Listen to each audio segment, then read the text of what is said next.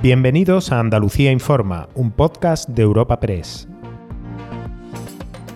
Hoy es 10 de octubre y estas son algunas de las informaciones más destacadas en nuestra agencia. El Gobierno central se mantiene firme tras el primer encuentro sobre el futuro de Doñana que han mantenido esta semana con la Junta, tal y como estaba previsto después de la cita al máximo nivel y después de que el PP, por tanto, aparcara su iniciativa sobre los regadíos presentada en el Parlamento. La ministra Teresa Rivera ha dicho hoy claramente que no contempla más derechos de riego. No hay agua y por tanto los cultivos de la polémica no van a cambiar su estatus. Sobre una posible compra de los mismos también lo ha descartado, pero sin posicionarse sobre qué puede hacer la Junta. La ministra aboga por trabajar con el sector la búsqueda de actividades económicas compatibles con la situación climática de la zona.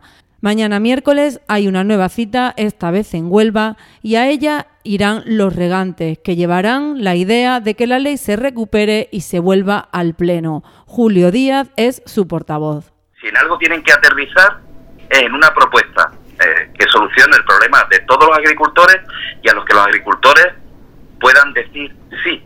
Y sí, porque tengan certidumbre eh, también jurídica y técnica de que son viables si no, diremos que no y pediremos que la proposición de ley mm, se debata y se vote en el Parlamento de Andalucía. Nosotros entendemos que lo único que hemos hecho una propuesta sólida y solvente hasta este momento somos nosotros. Continuamos el espacio informativo de este martes con la tragedia ocurrida ayer lunes en la ciudad de Cádiz.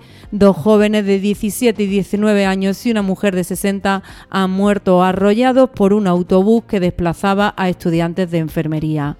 Al parecer, el propio conductor ha manifestado que los frenos fallaron y durante el tiempo en el que el vehículo circulaba sin control, arrolló lo que encontraba a su paso. De hecho, hay una cuarta persona grave en el hospital y varios heridos.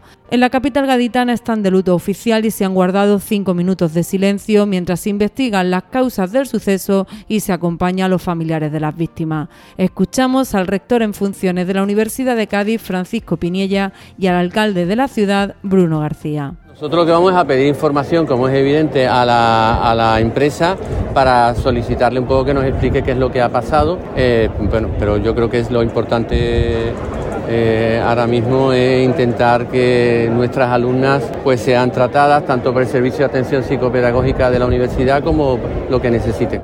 Nuestro objetivo fundamental es estar cerca de la familia, eso es lo que hicimos ayer, eso es lo que vamos a estar en todo momento y, bueno, y a partir de ahora pues eh, informarles que por supuesto la policía local sigue con las comprobaciones, los cuerpos de fuerza de seguridad que hicieron un trabajo muy difícil, bomberos, Policía Nacional, eh, bueno pues todos como vieron ustedes todos todos muy coordinados para que bueno dentro de, de la situación tan terrible pues pudiéramos eh, obtener, la normalidad lo mayor, lo mayor rápido posible.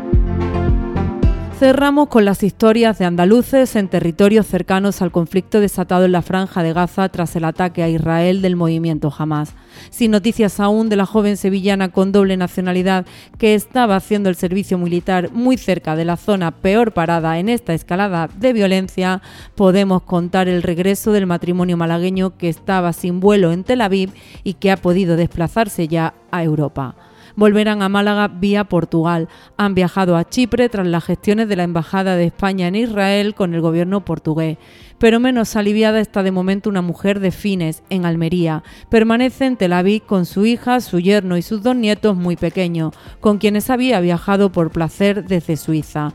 Confían, aunque aún tienen mucho miedo, en que el vuelo no sea cancelado. Silvana es su hija tanto el consulado español nada, enviado un, un email el domingo por la noche, aún no me han contestado, he enviado también un mensaje por Instagram a la embajada israeliana de aquí de España, mm. tampoco me han contestado.